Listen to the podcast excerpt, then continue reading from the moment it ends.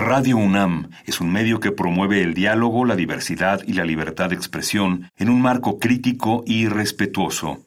Los comentarios expresados a lo largo de su programación reflejan la opinión de quien los emite, mas no de la radiodifusora.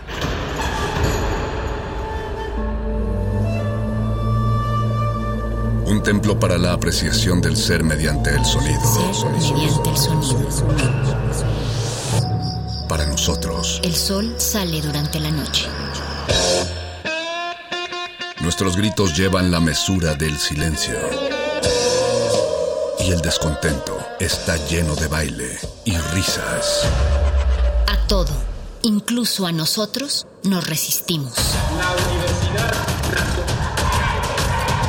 Ustedes y nosotros somos Resistencia modulada. Todos somos máquinas perfectas, antenas, dispositivos inteligentes. Somos la comunidad más grande de la historia. Somos la comunidad más grande de la historia. La tecnología es abrumadora. Aquí puedes usarla a tu favor. Resistor. Resistor. Resistor.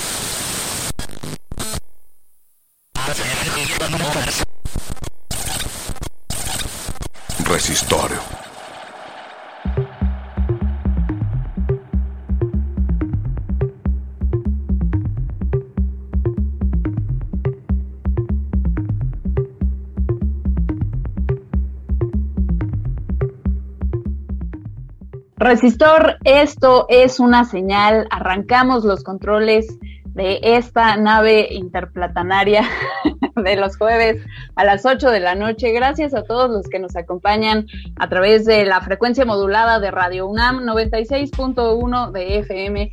Gracias eh, los que están, los que son nuevos, que se acaban de incorporar a esta aventura científico-tecnológica de todos los jueves, pues bienvenidos sean y los que cada jueves nos acompañan, muchísimas gracias siempre por su preferencia.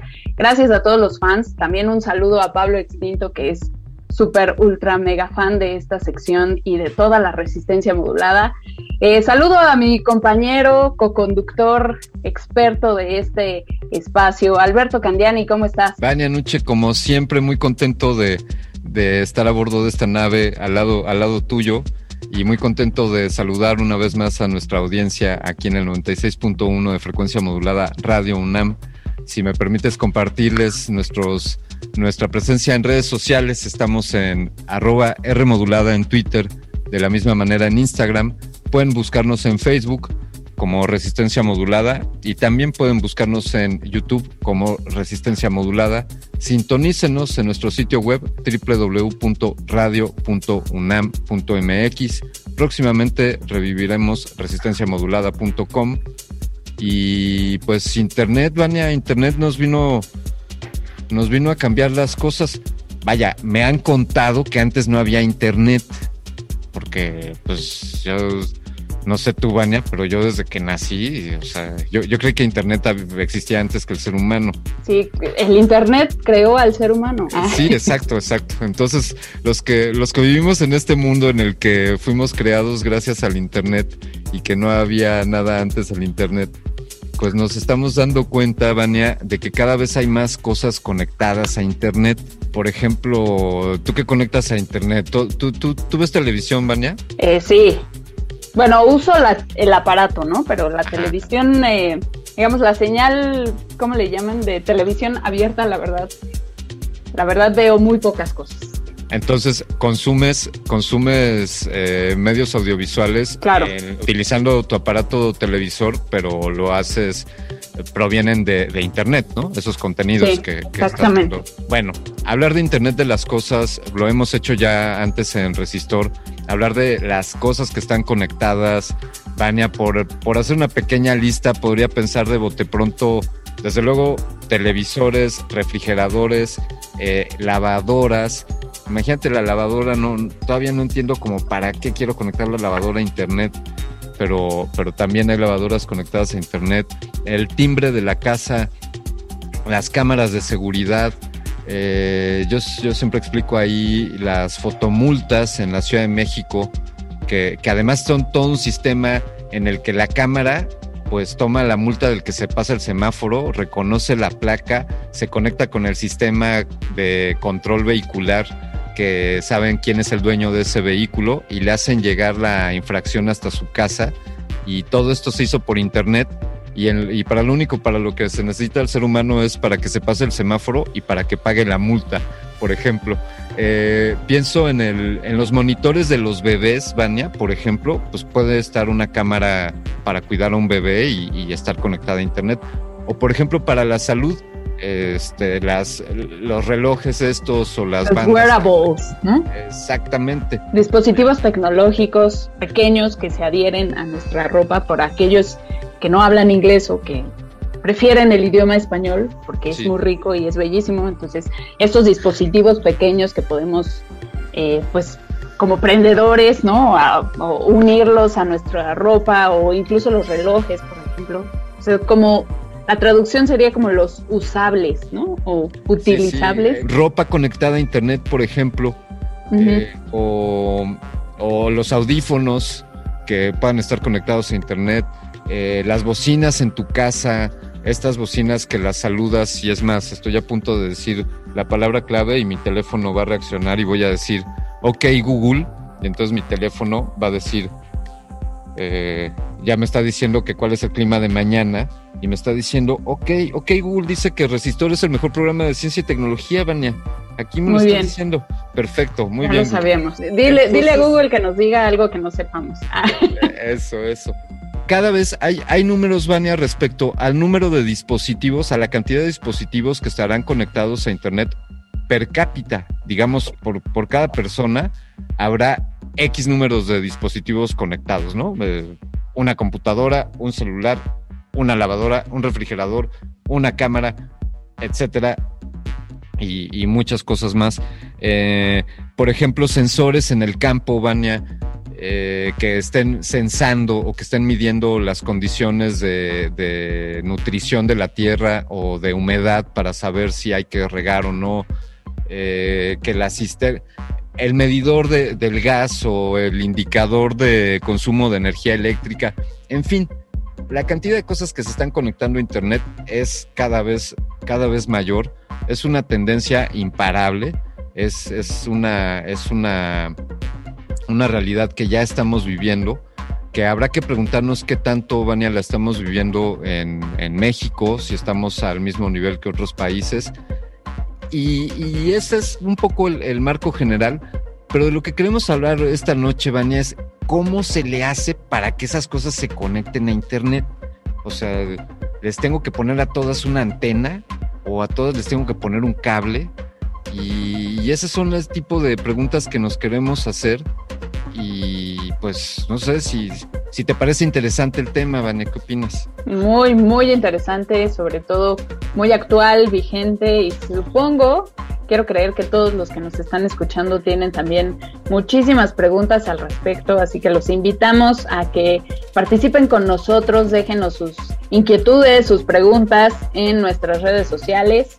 Les recordamos que estamos en Twitter como arroba Rmodulada y también en Facebook eh, como resistencia modulada, donde por cierto estamos transmitiendo esta conversación, así que ahí también nos pueden dejar sus comentarios, déjenos sus likes, por ejemplo, también sus reacciones, sus me encorazona para saber que les encorazona Resistor y sobre todo pues sus comentarios y sus preguntas que van a enriquecer esta conversación. Díganos ustedes qué conectarían o qué, qué cosas tienen conectadas a Internet. Esa es una buena pregunta para que nos compartan en redes sociales. ¿Y qué te vas a poner esta noche de música, querida, querida Nuche?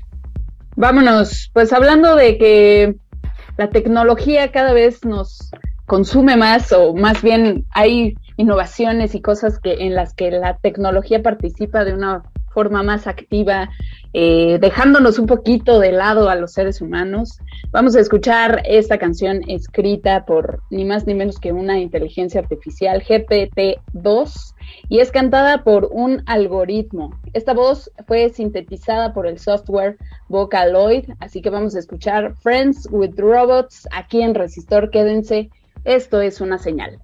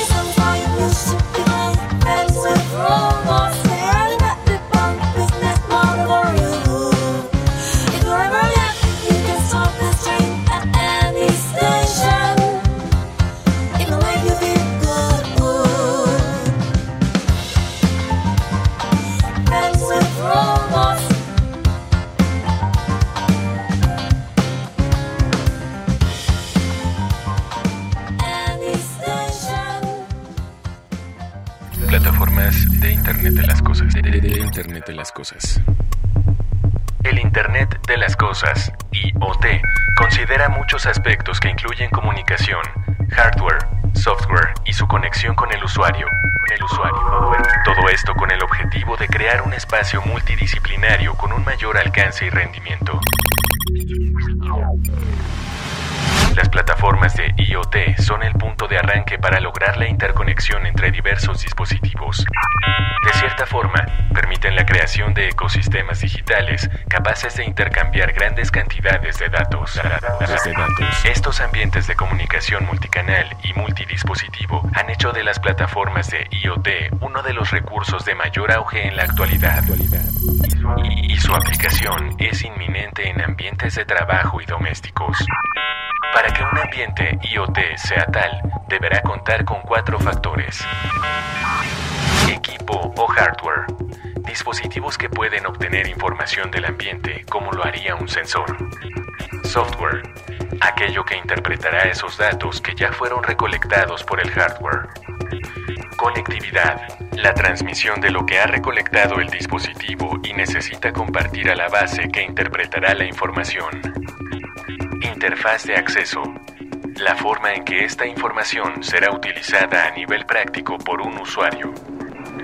Las plataformas de IoT permiten conectar hardware como sensores y dispositivos, manejar diferentes protocolos de comunicación entre hardware y software, proporcionar seguridad y autentificación para dispositivos y usuarios del usuario, recopilar, visualizar y analizar los datos que los sensores y dispositivos recopilan.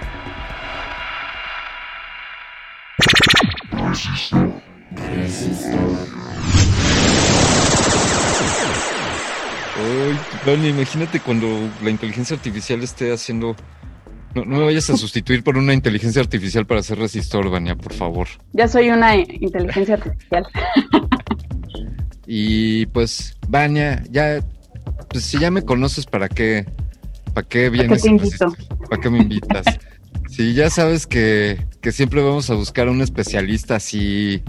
Eh, pregúntame qué, qué, especialista vamos a tener. a ver, ¿a quién? ¿A quién te encontraste en el catálogo de Resistor? O sea, mira, yo dije, a ver, eh, aquí en México hay alguna asociación de Internet de las Cosas, pues resulta que existe recientemente inaugurada la Asociación Mexicana de Internet de las Cosas. Y yo dije, queremos hablar nada más y nada menos con el fundador y presidente de esta asociación.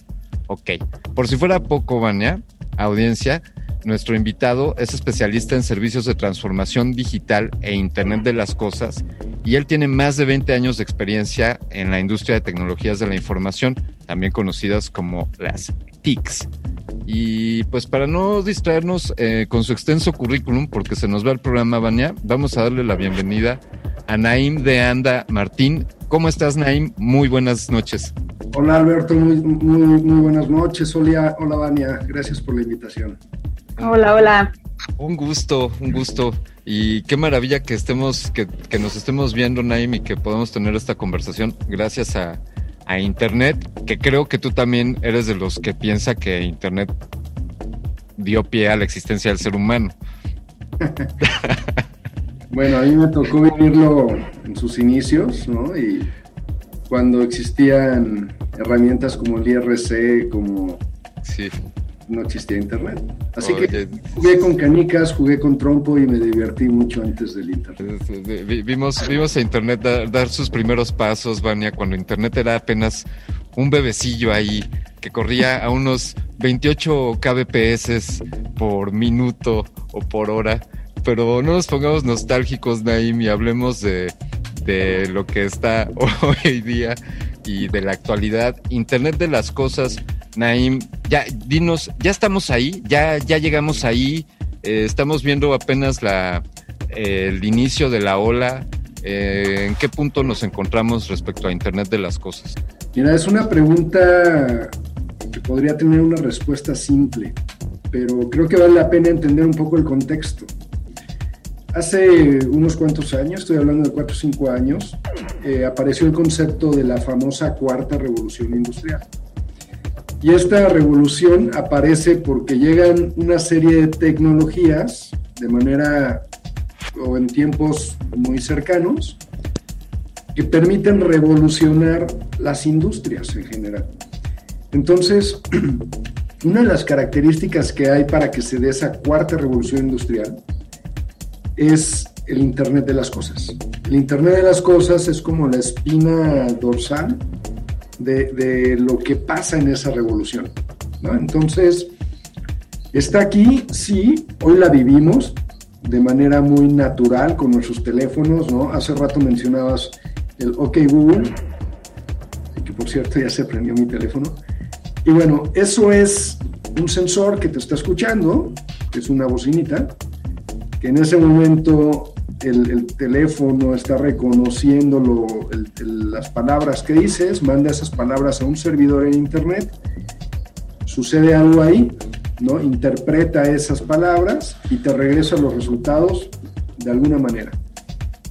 Abriendo una aplicación como la, agenda, como el despertador, como bueno, la alarma, o dándote información de la web, o cualquiera de las mil posibilidades que tienes. Eso es un objeto que podemos, o una acción que podemos catalogar dentro del mundo de Internet de las Cosas. Entonces, ¿existe? Sí. ¿La vivimos? Sí. Las, lo que estamos alcanzando a ver es apenas la puntita del iceberg también. El alcance que va a tener esto, yo creo que es difícil imaginarlo. Pero con eso yo podría responder que, que, estamos en los inicios, más sin embargo, aunque son poquitos años, hay una cantidad brutal de, de, ejemplos que vivimos día a día y no sabemos qué es cosa del Internet de las Cosas. Hace rato ustedes estaban platicando de los refrigeradores, de la lavadora, de, ¿no? del el timbre este que te manda la notificación cuando alguien llega a tu casa. Son objetos del Internet de las Cosas que se viven en día, que vas y los compras en Walmart, en Steren, en, y no sabes qué es IoT. Entonces, em, en realidad el, concepto IoT tiene muchos años, se empezó a aplicar yo creo que hace, no sé, hace unos 15 años, 20 años, pero no con la medida ni con las tecnologías ni con los protocolos que hoy se están ocupando que hacen que esto sea sumamente acelerado. Entonces, pues bueno, creo que eso es como un poco la visión de, esos tiempos. Oye, Naim, yo me pregunto, ¿hablan un idioma eh, las cosas que están conectadas a Internet? ¿Cuál es ese idioma?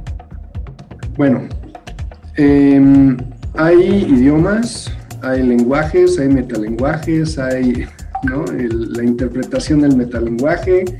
Entonces, sí, sí hay, hay idiomas. Eh, lo que está detrás de la comunicación entre un objeto y otro objeto, o entre un objeto y una persona, porque IoT hace eso, que una persona se pueda comunicar con objetos, como es el clásico ejemplo de, de la domótica, ¿no? Que entras a tu casa y apagas las luces, o, dices apaga las luces, ¿no? Entonces, tú le estás hablando... Comandos de voz. Exactamente, tú le estás hablando a un objeto. Y ese objeto finalmente se comunica con otro objeto, como puede ser o sea, el teléfono, se está comunicando con el aparatito del apagador para que interrumpa la corriente. El apagador indicado, ¿no? El apagador preconfigurado. Ese es un ejemplo de cómo habla una persona con un objeto. Ahora, un objeto con otro objeto es precisamente entre el teléfono y el apagador, o entre el apagador y un servidor. Entonces, lo primero para no ponernos como muy elevados es cuando tú le hablas al objeto, le estás hablando en tu idioma, ¿no? En este, en español, en inglés, en chino, en lo que un, idioma de ser humano. Después el objeto interpreta esto o lo traduce en, instrucciones que son propias de, del objeto. Y de ahí existen algo que se llaman protocolos hay protocolos para el IoT, protocolos de comunicación, ¿no? En donde este dato se convierte en un mensaje que puede interpretar otro objeto. Estos mensajes, hoy en día no hay como un, idioma que haya dominado sobre los demás. Estamos todavía en estos inicios que platicábamos en donde hay muchas propuestas, hay diferentes tipos de protocolos y bueno, no es que haya uno que, haya, que tenga el, mercado o que sea el, winner, el ganador.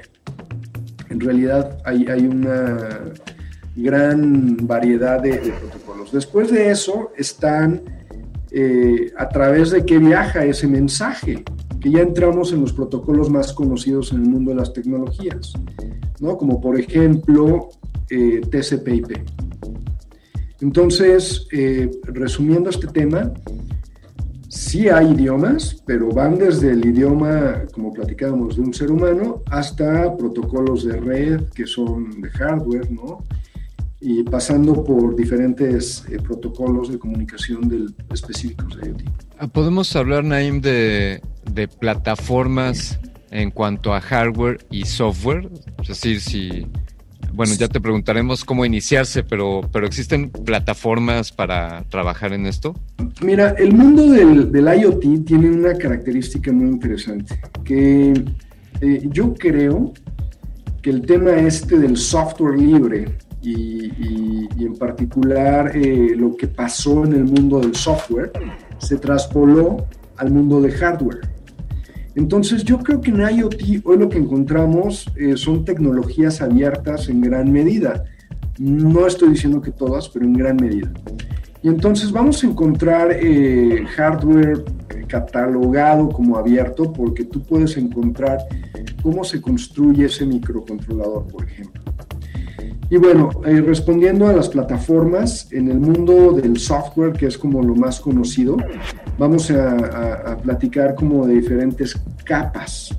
Está aquello que, hoy en el mundo de tecnología se conoce como lenguajes de programación, en donde para ocupar una plataforma IoT comúnmente acudes a un lenguaje de programación o a varios, como son JavaScript, lenguaje C, Java, Python.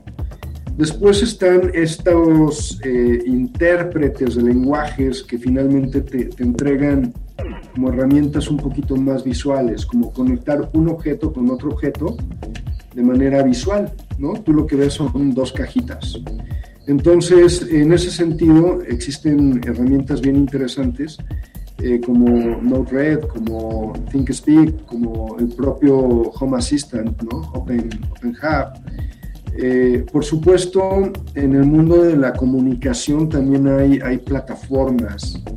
Hay una muy interesante que, se llama MQTT, eh, que, que, esa, esta plataforma la inventaron, creo que fue hace como 15 años, 20 años, y tal vez les estoy mintiendo, tal vez más, eh, en donde básicamente es una plataforma que ocupaban para comunicación de datos con los satélites.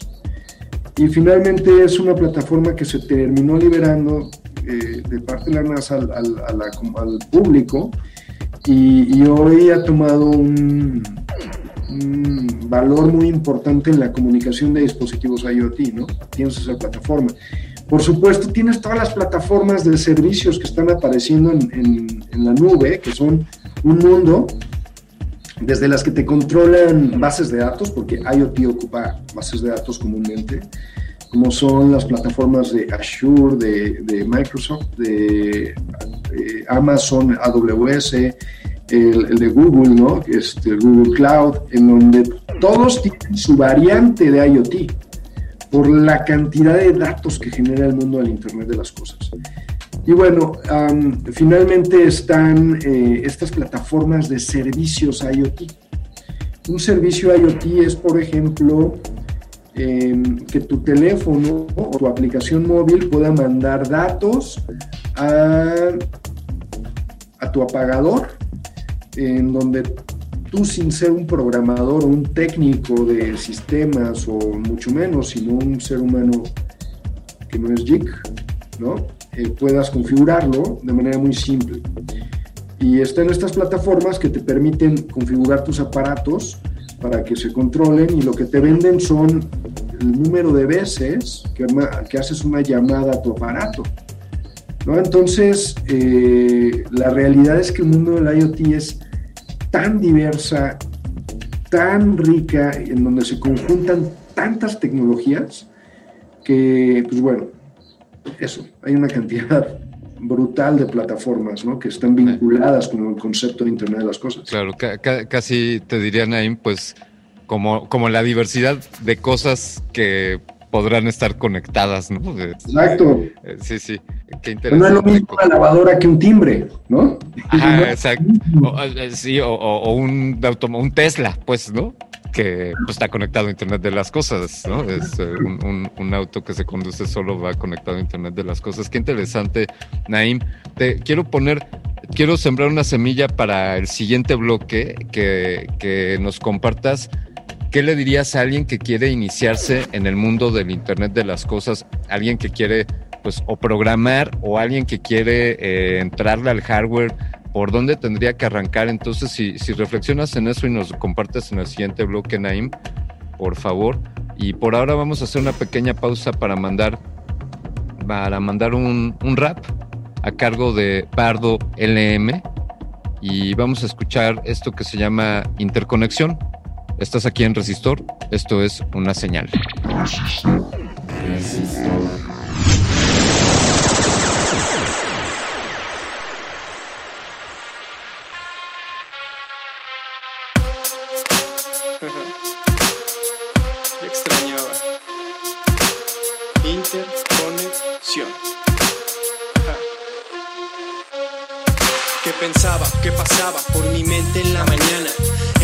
En ayeres cuando todo comenzaba Me han pasado tantas cosas que ni siquiera soñaba Y otras que no han llegado por mucho que las buscaba y yo sigo firme por descubrir mi destino.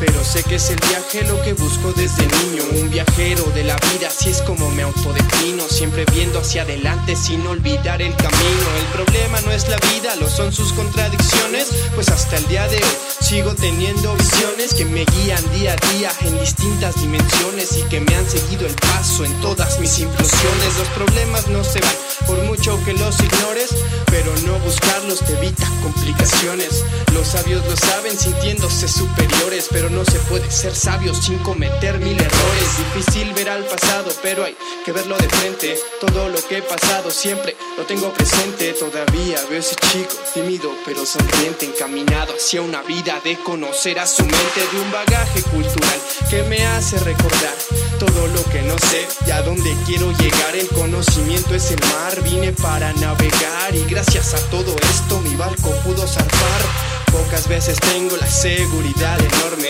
Si el ego te supera, tu persona se corrompe. Sí, me he equivocado, no quiero que se ilusionen. El error se convirtió en el mejor de mis mentores. Son más de tres fases las que he podido vivir.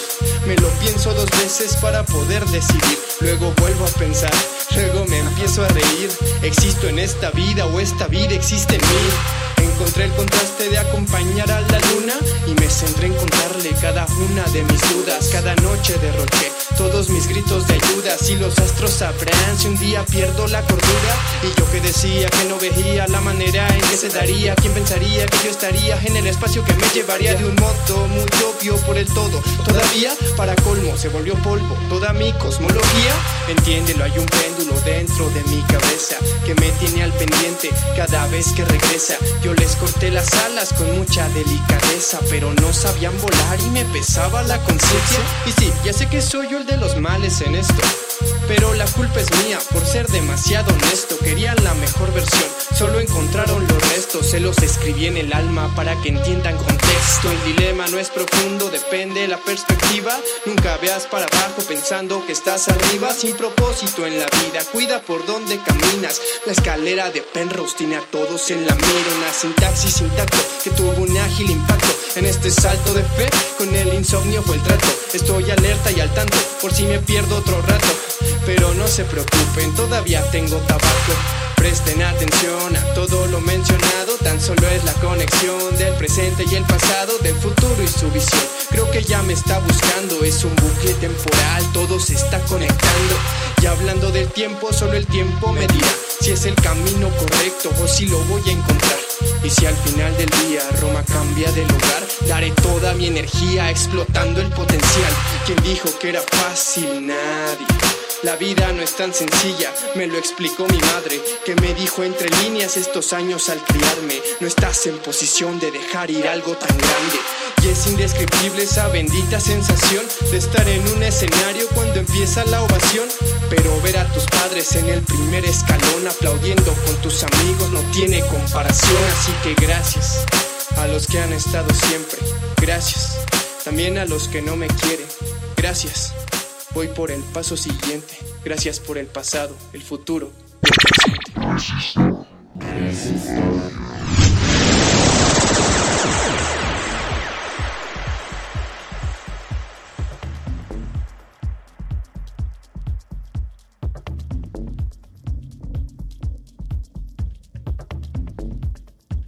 Continúa Resistor, esto es una señal. Estamos esta noche hablando con, con un especialista en servicios de tecnologías digitales e Internet de las Cosas, con más de 20 años de experiencia, presidente y fundador de la Asociación Mexicana de Internet de las Cosas, Naim de Anda Martín. Eh, Naim, tengo el, primo de un amigo, como dice Vania, quiere iniciar en el mundo de Internet de las Cosas. Oye, yo le quiero entrar a esto. ¿Qué, tengo que hacer primero? ¿Tengo que volverme un super programador o tengo que volverme un super hacker? Eh, ¿Convertirme en robot? ¿O qué, tendría que, aprender a hacer o cómo, cómo puedo incursionar en el IoT? Bueno, pues te platico, aquí hay dos formas de verlo. El mundo de Internet de las cosas es tan grande que saberlo todo es, complicado. Eh, pero eso también tiene su parte positiva, porque hay muchas puertas de entrada, ¿no? Entonces, hay, hay como dos diferentes tipos de personas. Em, los que ya están en el mundo de las tecnologías de información y los demás.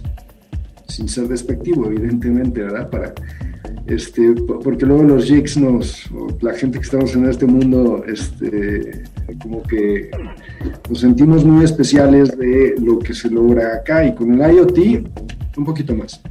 Pero la realidad es que el IoT es una plata, o bueno, tiene plataformas que le permiten a una persona no tecnóloga entrar a ese mundo relativamente fácil.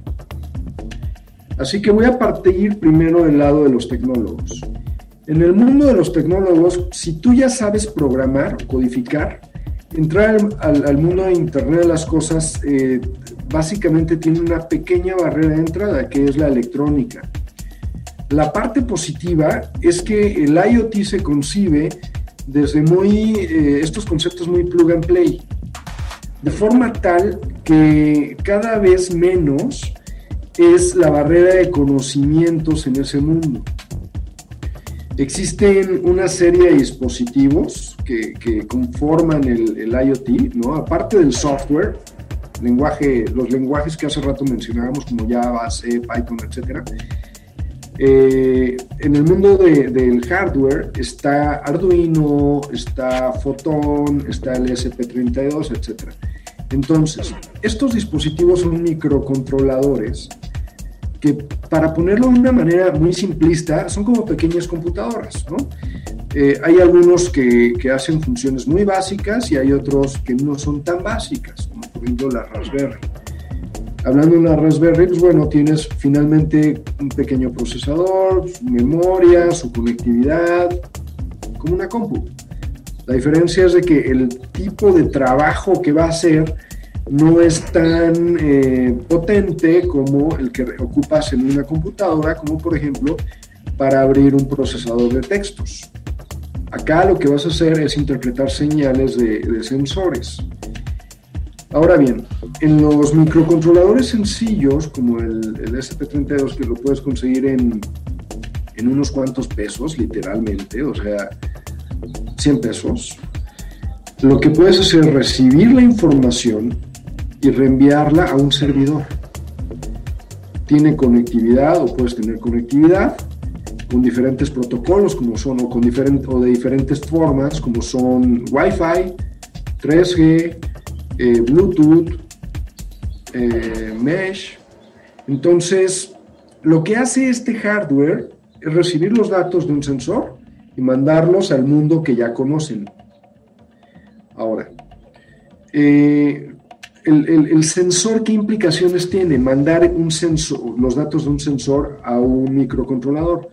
Pues básicamente entra este concepto que platicamos de plug and play en IoT como que se ha buscado esta visión de poder eh, entender el hardware como si fuera software. Tú tienes aquí en este sensor dos patitas, bueno, tres patitas. La que recibe corriente, la tierra y el dato. Estoy siendo muy simplista, pero es la lógica de funcionamiento y el dato. Entonces, cuando tú conectas esta patita al microcontrolador, acá en lenguaje C estás interpretando este, esta patita como una variable de las que ya conoces en, cualquier lenguaje de programación. Y cuando ya se convierte en una variable que tú puedes cambiar, o sea, mandarle, en el caso de un actuador, o sea, un aparato que va a ejecutar una acción, enviarle un dato, se lo envías en formato de variables de lenguajes de programación. Eso lo sabe hacer un programador al día de hoy lo que, lo que tiene que aprender es pues, el tema este de cuál es la patita y cómo distinguirlas, ¿no? Y, cómo interpretar el dato del, sensor. Entonces, ese pequeño tramo de conocimiento es una barrera no compleja. Eso es lo primero que me gustaría transmitirles. Ahora, para el mundo de los no tecnólogos, existe también una gran oportunidad, porque si uno entiende a nivel conceptual eh, aquellas plataformas o, tecnologías que componen el Internet de las Cosas, entonces esto que uno sabe en su mundo profesional, como puede ser el sector médico, el agroindustrial, el, en el que cualquier persona esté, es mucho más fácil que bajo el entendimiento de las necesidades que tiene esta industria, yo pueda diseñar una solución entendiendo los conceptos de IoT. Tal vez no lo voy a programar o no le voy a conectar los sensores, pero entendiendo esos conceptos, que son unos cuantos, ¿no? Pero, pero no es una maestría. Eh, son unos cuantos conceptos. Se me va a abrir la posibilidad de innovación. Y cuando yo entiendo cómo puedo innovar con unos cuantos conceptos que ya están ahí listos para usarse, las capacidades que voy a tener como individuo a nivel profesional para desarrollar un producto nuevo, un servicio nuevo, solucionar un problema, van a ser infinitamente mayores. Entonces, estamos hablando de que tanto una persona que está en una industria, que conoce los problemas de esta industria, no necesita ser tecnólogo, pero conociendo los conceptos, sí puede innovar.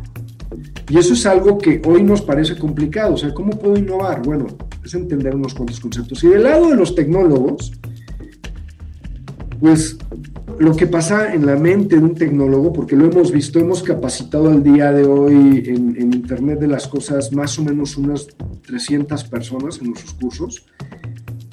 la mayor parte de esas personas salen con, con una puerta abierta por acá. Es un fenómeno sorprendente y se los digo, a mí me pasó. Yo llevo eh, en la industria de tecnologías de información desde que empecé mi primera empresa en el año 2000, tratando de innovar porque me gusta, considero una persona creativa. Pero hasta el 2017 logré desarrollar cuatro productos, cinco productos que más o menos pegaron al mercado, dos bien, todas las demás ideas no sirvieron, porque ya había muchas cosas en el mercado. Cuando entro al mundo de Internet de las Cosas, pude desarrollar en estos cuatro años, ah, bueno, al día de hoy tengo cuatro productos que tienen un potencial, que ya se están vendiendo, que están haciendo cosas que no estaban desarrolladas allá afuera. Y fue mucho más sencillo porque se me abrieron esas puertitas de las que les platicaba. Eso es lo que hace el IoT. Las posibilidades por la cantidad de, de, sensores, de actuadores, de hardware nuevo, de software nuevo que está llegando, nos permite como integrar o compilar soluciones que hasta el 2016, 2015 no era, no era, no era así, no era viable. Como que en el mundo de las tecnologías de información ya estaba casi todo ahí medio desarrollado, ¿no? Bueno, hoy se abre un mundo.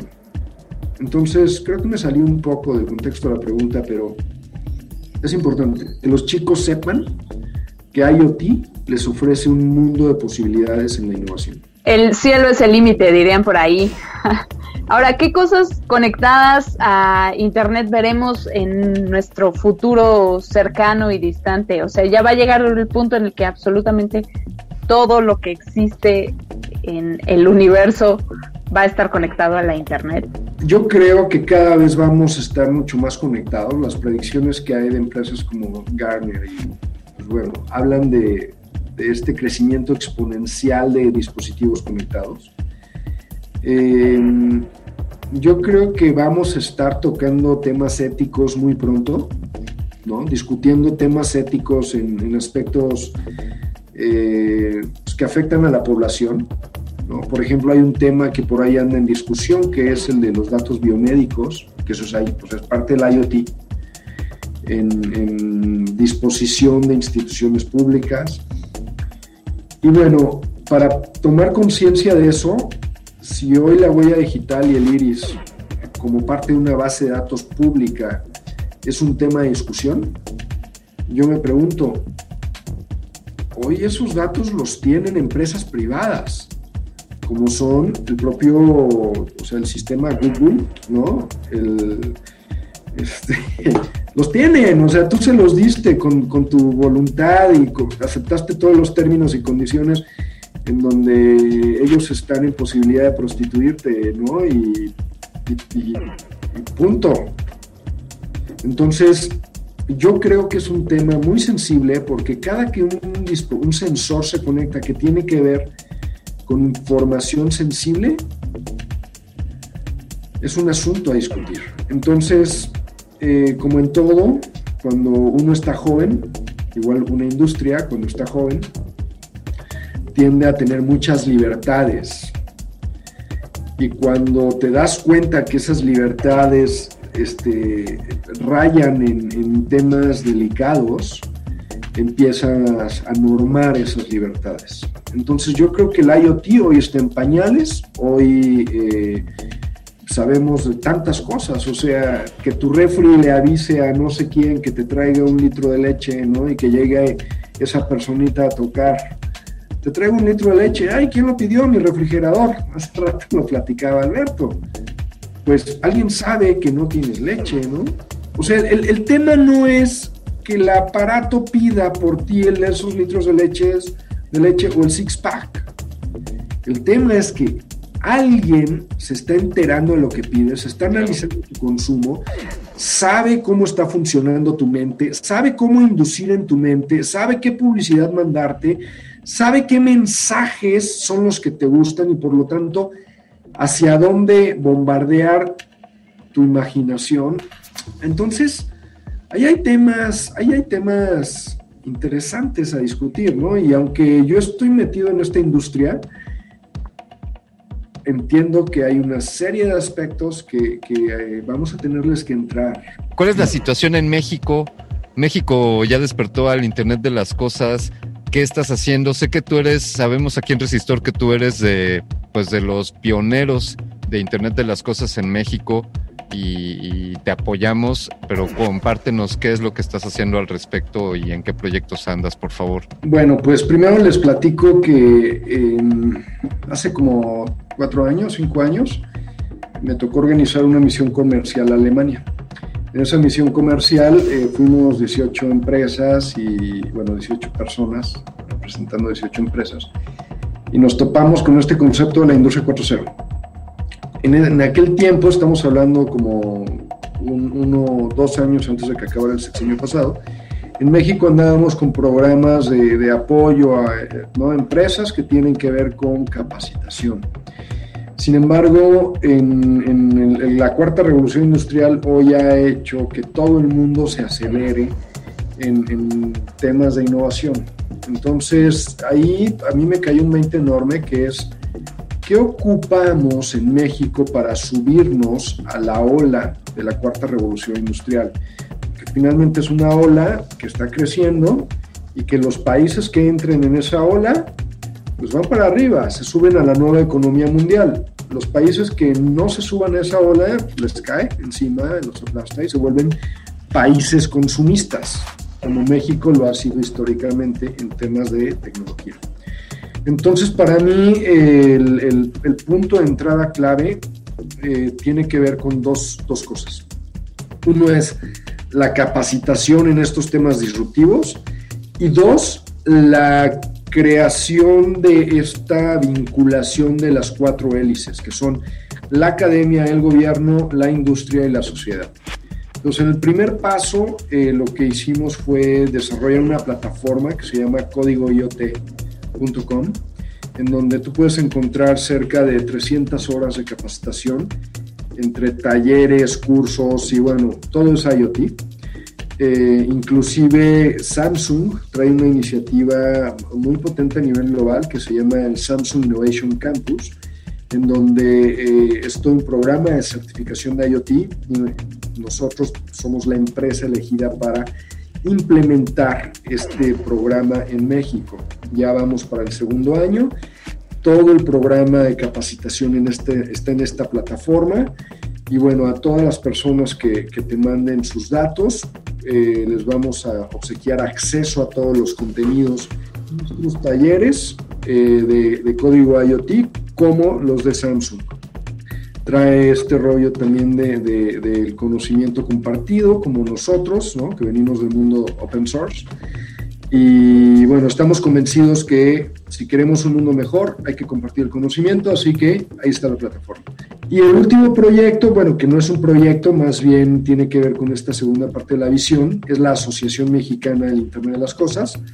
La página es asociacioniot.com. Eh, y bueno, la asociación eh, iba a empezar su funcionamiento como más o menos unos dos meses antes de la pandemia. La dimos de alta, pero nos alcanzó la pandemia y apenas hace poquito, no sé, unas cuantas semanas, nos entregaron ya toda la documentación oficial, ¿no? Como son actas constitutivas y todo esto por parte del notario, Secretaría de Relaciones Exteriores. Hoy ya está constituida, estamos empezando apenas funcionamiento y la asociación tiene eh, como misión integrar eh, a la cadena de valor a, las personas que se suman a la asociación, a, la, a las cadenas de valor a través del IoT. Eh, estamos en este proceso inicial de, eh, por un lado, firmar convenios con universidades, donde lo que nosotros queremos hacer es conseguirles patrocinadores para capacitar a sus profesores, a los instructores de las universidades, para que a su vez ellos compartan ese conocimiento nosotros les ponemos el conocimiento a su disposición. Eh, estamos en el proceso de generar los mecanismos de certificación eh, de competencias en IoT. Y bueno, la idea es poder eh, acelerar este proceso ¿no? de transferencia y que nuestros jóvenes mexicanos se suban a este mundo, porque si no nos va a caer la ola de la cual platicábamos hace rato encima y esto no tiene, o sea, no es opcional, está sucediendo en todo el mundo y si no nos ponemos aquí las pilas, pues va a ser grave los efectos de esto, porque vamos a seguir siendo un país consumista. Entonces creemos que esto es la nueva, el tema en el cual le tienen que entrar las universidades y por el otro lado, la idea es que las empresas que se afilien eh, puedan eh, exponer su oferta en, lo que están haciendo en el mundo IoT. Por supuesto, hay como dos, tres tipos de jugadores. Uno son los estudiantes, que los estamos afiliando sin costo. Están los profesionistas y empresas que tienen una cuota de entrada para, para que la asociación pueda operar. Cabe mencionar que la asociación no tiene fines de lucro. Y finalmente están los patrocinadores, que aquí va el mensaje a cualquier empresa que tenga esta visión de responsabilidad social. Eh, ayúdenos, queremos apoyar a las instituciones académicas de México a que les podamos eh, cambiar este chip y, y, transferir ese conocimiento en IoT. Necesitamos equipar laboratorios, hay mecanismos muy virtuosos para hacerlo, necesitamos capacitar profesores y bueno, para ello necesitamos poner gente a que lo haga. Eh, con estas eh, experiencias y con esta visión del capital semilla, ¿no? en donde los chicos aprenden a usar las tecnologías mientras están en su periodo de, de, educación, que finalmente son tecnologías que van a ocupar después. ¿no? Pues felicidades, felicidades por estar incursionando en esto y muy agradecidos, Naim, de que nos hayas compartido tanto esta noche eh, pues sin duda cuenta con Resistor como un aliado para, para tus esfuerzos con este enfoque de educación y de compartir el conocimiento. Esperamos desde esta trinchera apoyarte y, y, seguir alentando a lo que estás haciendo. Y para todas las empresas que nos están escuchando, ya lo oyeron, ahí apoyemos este proyecto. Naim, muchísimas gracias. Tenemos que desconectar esta emisión del Internet, pero seguimos conectados más adelante. Gracias, un placer platicar con ustedes, Alberto y Vania, y bueno, espero que haya sido de beneficio para todos. escuchas. Vania Nuche, muchísimas gracias. Tenemos que desconectar del Internet de las Cosas esta emisión. Naim de Anda, muchísimas gracias. Alberto Candiani, gracias a todos los que nos sintonizaron. Benenuche, Alberto Candiani, escuchaste Resistor, esto es una señal. Última enseñanza del día. Siempre hay que mirar las cosas desde el lado positivo. Si no lo hay, descarga la actualización. Descarga la actualización.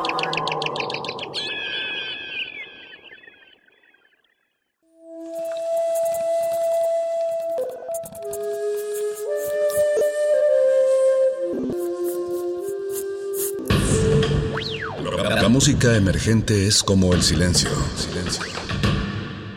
Presente a nuestro alrededor. Pero audible solo para quienes tienen disposición de escuchar. Como todos, en este campo de cultivo. Cultivo de hercios.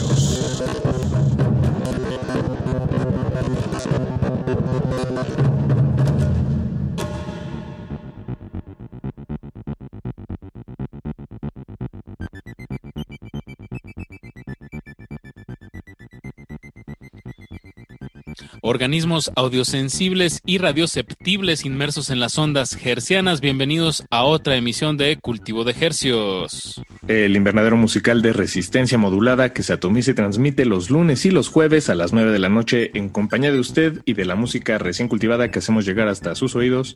Por la comodidad del 96.1 de FM, 860 AM. Radio NAM transmitiendo con 100.000 watts de potencia en el Valle de la Ciudad de México.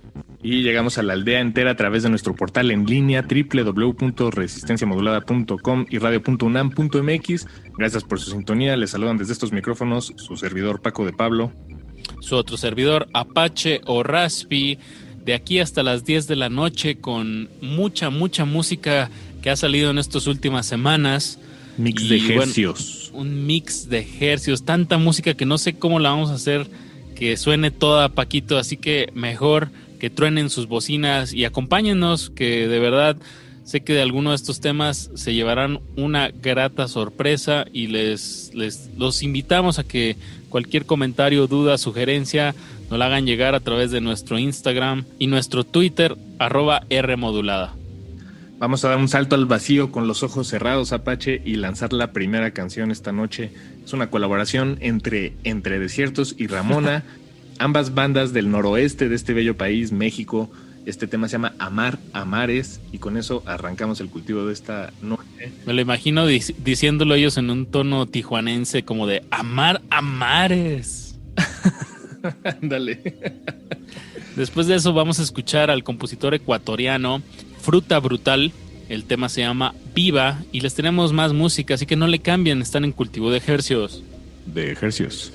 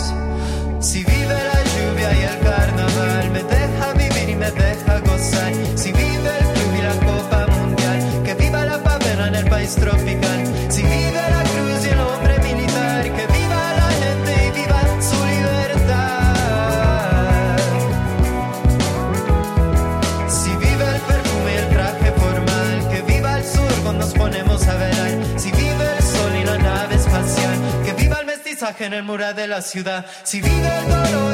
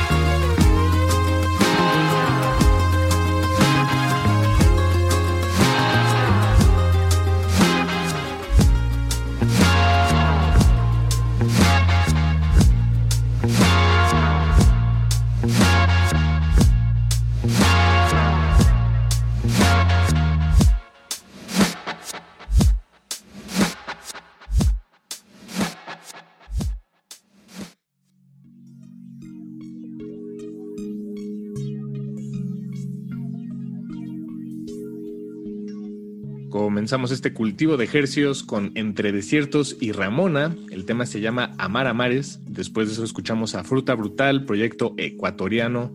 El tema se llama Viva. Lo sacamos de su disco When It Matters. Y lo que acabamos de escuchar es a Velero Norte, otro proyecto mexicano originario de Tijuana. El tema se llama Velero Va. A continuación nos vamos hasta España con el proyecto Ganges. Acaban de sacar este tema que se llama Árbol Deku, parte de su nuevo material Dime algo y entre paréntesis bonito. Después escucharemos a Polo Vega con su proyecto Trillones, también de Tijuana, andamos muy tijuanos esta noche. El- la canción se llama Nada que hacerle. Nada que hacerle. Cuando no hay nada que hacerle, pues trillones. Más que subirle a su radio, están en cultivo de ejercios. De ejercicios.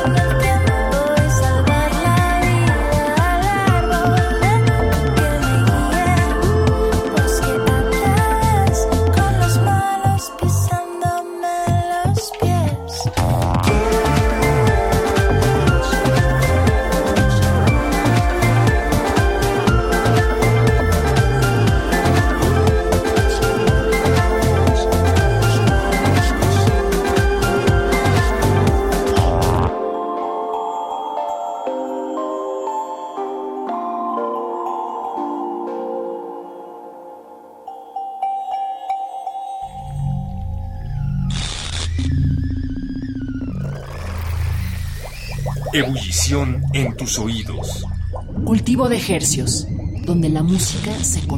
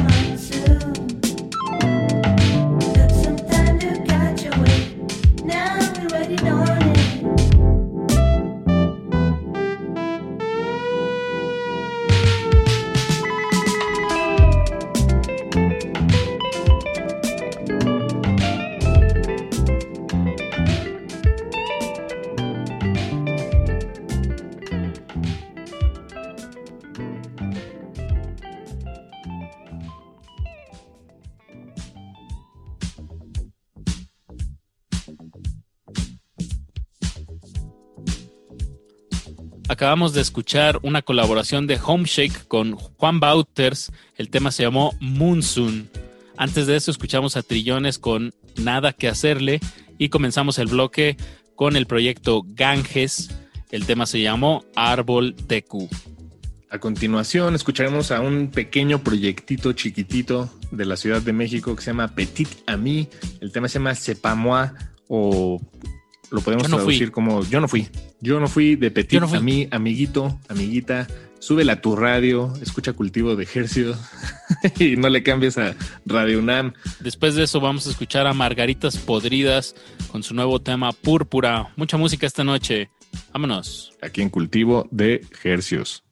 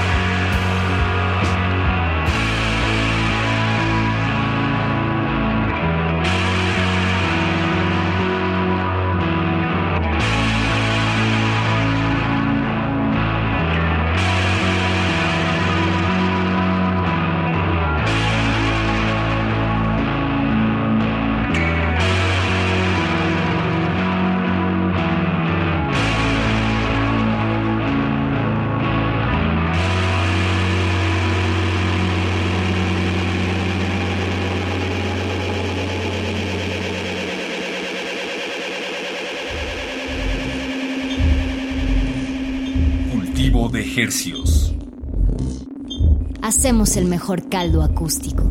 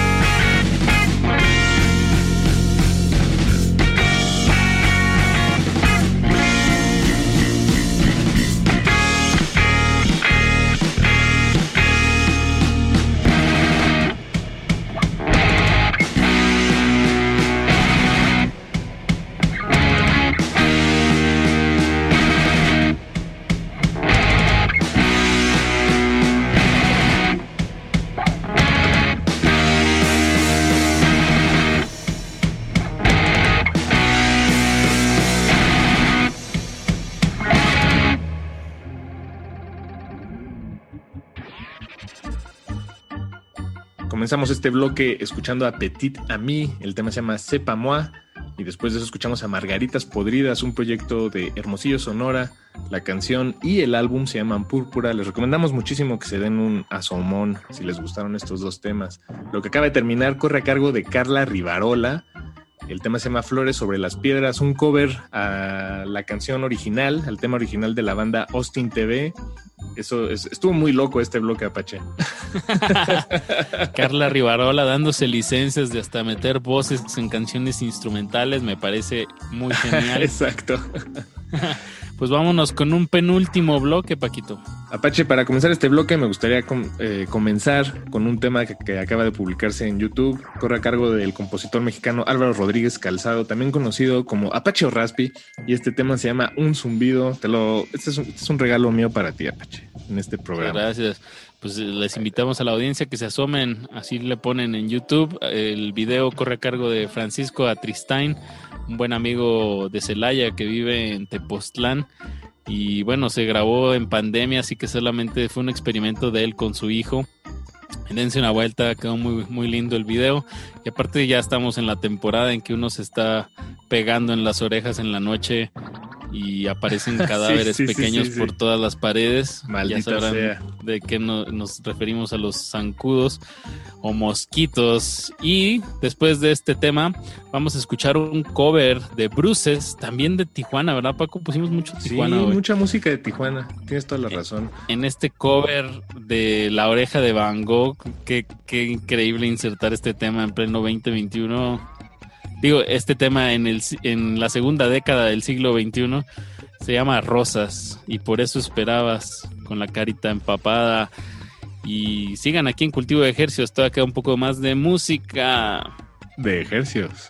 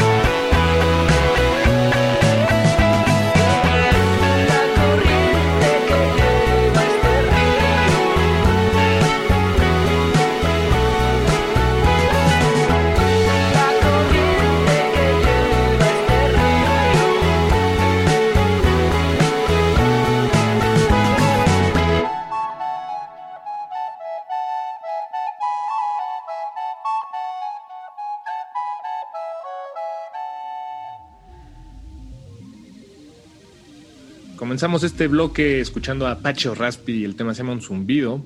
Después escuchamos a Bruces con el cover Rosas.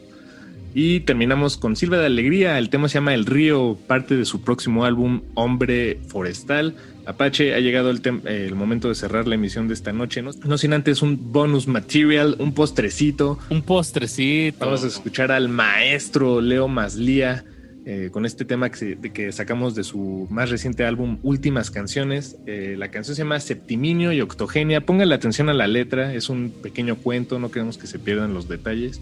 Y con eso cerramos la emisión de Cultivo de Ejercicios de esta noche. Muchas gracias, Apache. Muchas gracias Paco de Pablo y nos escuchamos el próximo lunes a las 21 horas. No le cambie.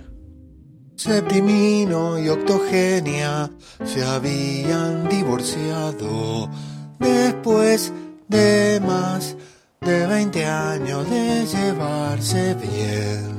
Se habían casado pese al odio visceral que los había enemistado durante los 18 meses que había durado el noviazgo. Pero sus años de matrimonio estuvieron signados por la concordia y la templanza.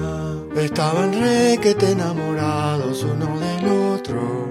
Sin embargo, en el momento de su divorcio, aquella vieja animadversión que había perturbado su noviazgo resurgió con todo su vigor. Se encontraban para arrojarse herramientas, electrodomésticos y todo otro objeto que pudieran convertir en un proyectil capaz de hacer blanco en el otro. Se insultaban, se denunciaban mutuamente a la policía por el menor delito de cuya comisión por el otro se enteraran. En el fragor de estos enfrentamientos decidieron emprender un viaje de reconciliación.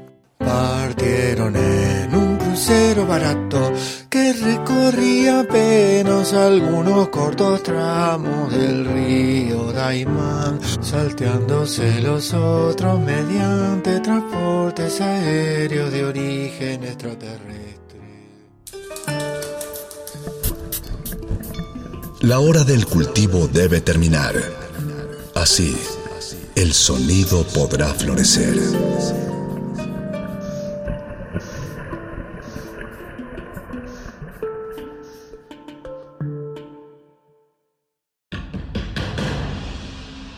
Dijo el sabio Playlist Zoo, el viaje de las mil canciones empieza siempre con la primera reproducción.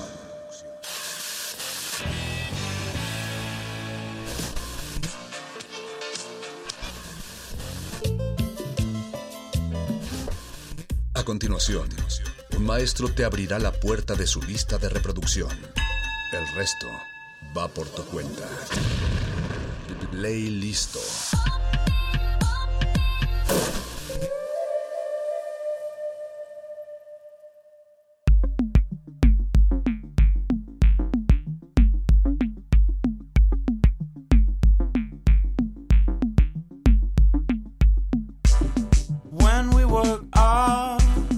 The beach that night, the sun was gone and the tide was high.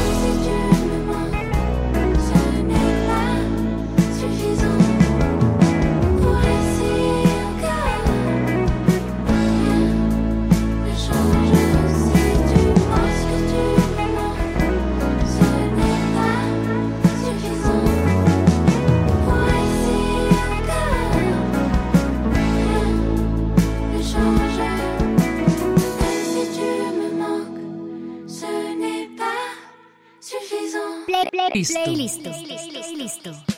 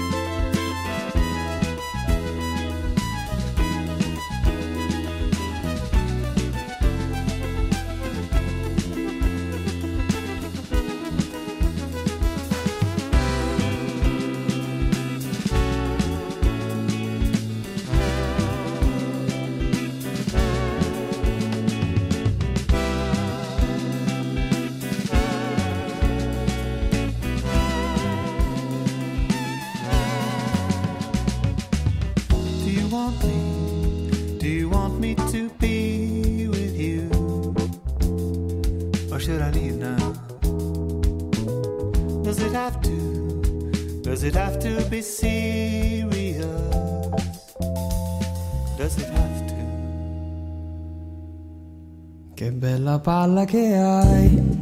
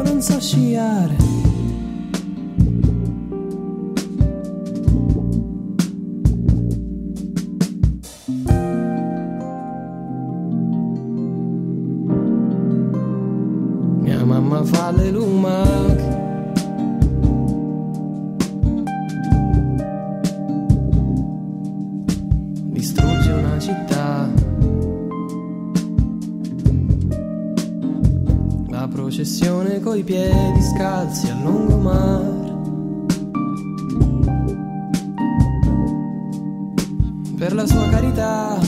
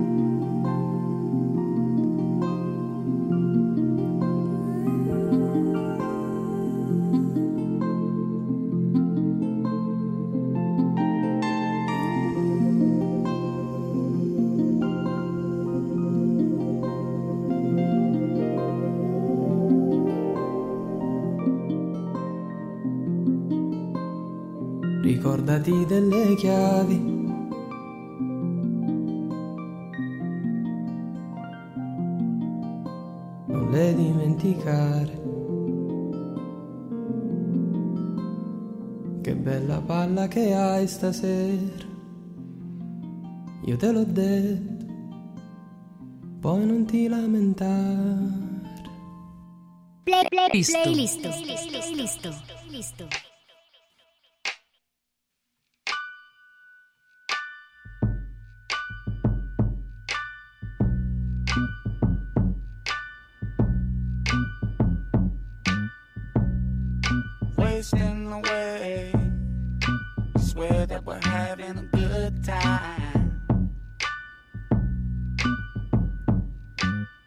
the days joking. You love to complain that there's no time. And so we're planning and planning, but only to live in the meantime. We're climbing the ladder, we're being stuck whatever was so far so fine, so fine, we're so fine, so fine, we're so fine. Keep on, keep running.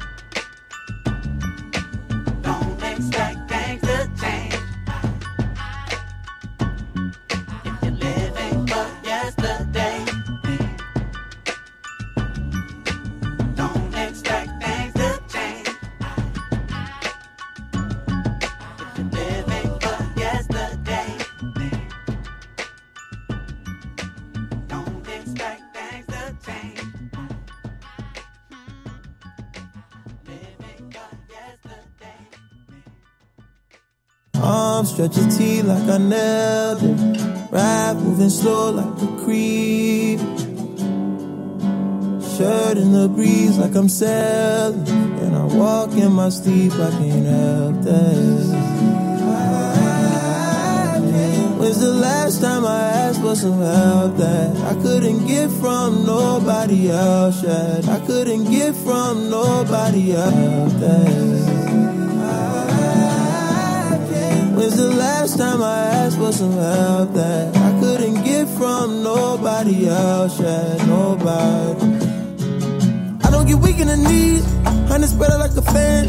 Perfect like some Gucci sandals. Open the sky, get a handful. Torso marked up like a vandal. How you not fucking with cash? God give you what you can handle. Give you what you can handle. I got the grip like a handle. And I'm biking. I'm biking with me and my Daniel. AD's got the angels. TV's got the angles. I'm breaking. God. Biking, I'm biking, I'm biking slow mo. Maybe the four will excite in us more. I'm cold when the temperatures dip below 70. How can I be bird around LA coast? The diamonds is plural, the Tiffany brooch. On my lapel at the table, I'm giving a toast. The first wedding that I've been in my 20s. Thinking maybe someone is not something to own. Maybe the government got nothing. Thinking maybe the feeling just comes and it goes. Think I want me a little one, I look like my clone. Me and my baby can do on our own. I landed a trick on my impossible. I'm fucking with Eddie, I'm watching my doors. 24 hours, like they never close. I'm biking, I'm biking, I'm biking these blocks. Yeah. Since been ball, I solo this ice, I've been slossing. I'm biking uphill and it's burning my quads.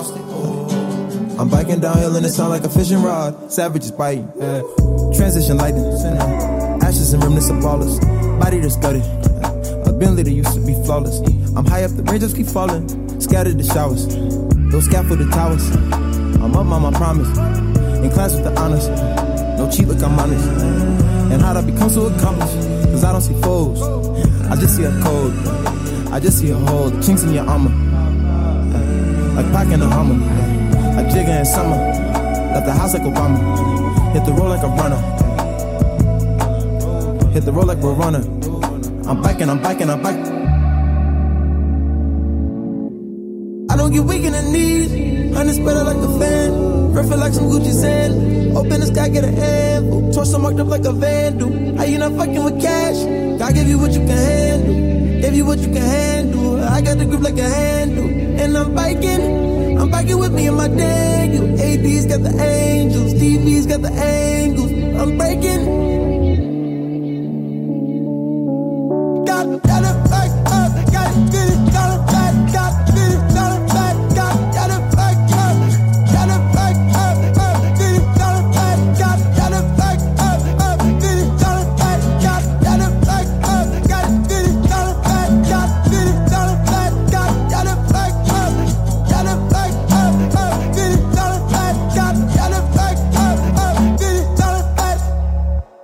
Play, Listo.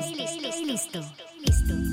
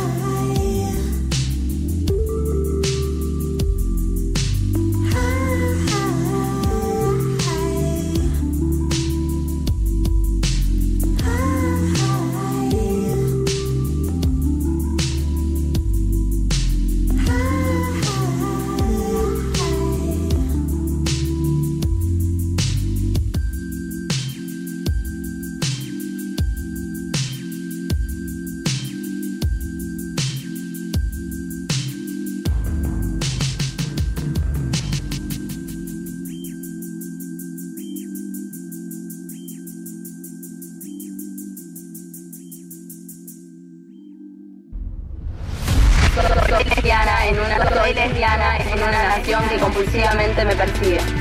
Me persigue. Resistencia modulada.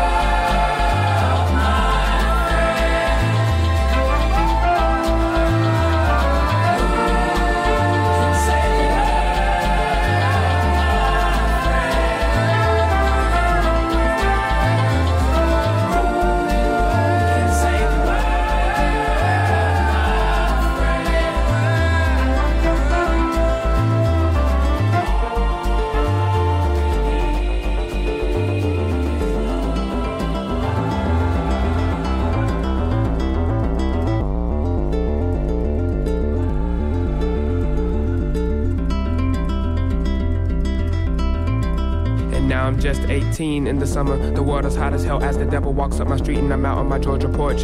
Scorching the board with the pen, my hand has been forced. We were meant to be tools of God, but instead we cop us a Porsche. Temperature rising, money disguising fact that we need to discover love in the earth and sky and beyond. Love is what's missing. Love don't live here no more, dear America. Please listen, the sound will open the door to new reality. Palpable types of fallacy. Live my life young and reckless, but keep that shit on the balance beam. What do you love? Find it, let it consume you. Deserve it after the pain you've endured. I know that your pupils have seen hell twisted over and backwards. As soon as we learn to speak, we begin our career as actors. Always agreeing with things we're told to believe in. Time is repeating, somebody knows what is needed. Play, play, Listo.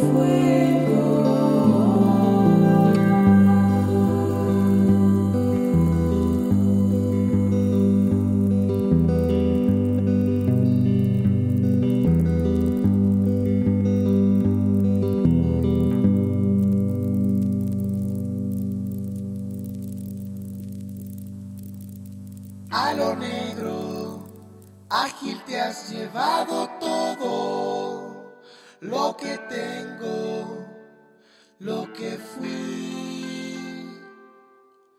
Isla mía, cuando escucharé de nuevo tu poesía de desastres, de desastres.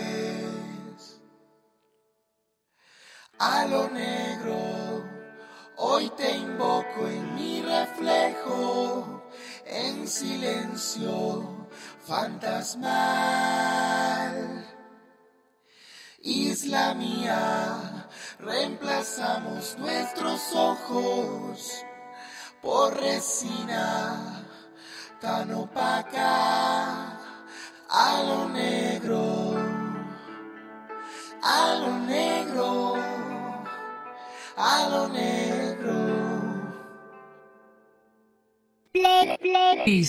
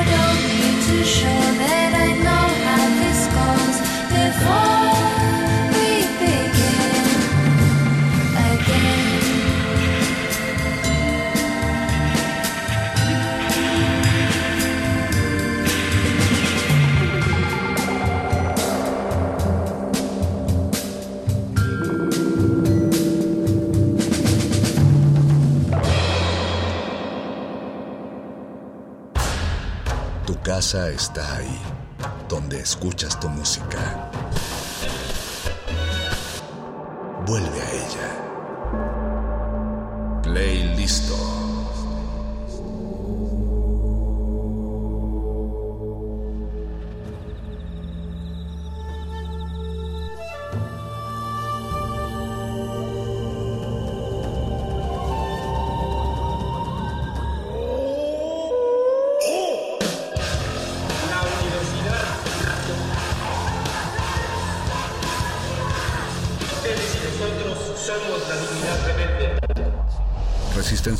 Es una coproducción de Radio UNAM y El Universo.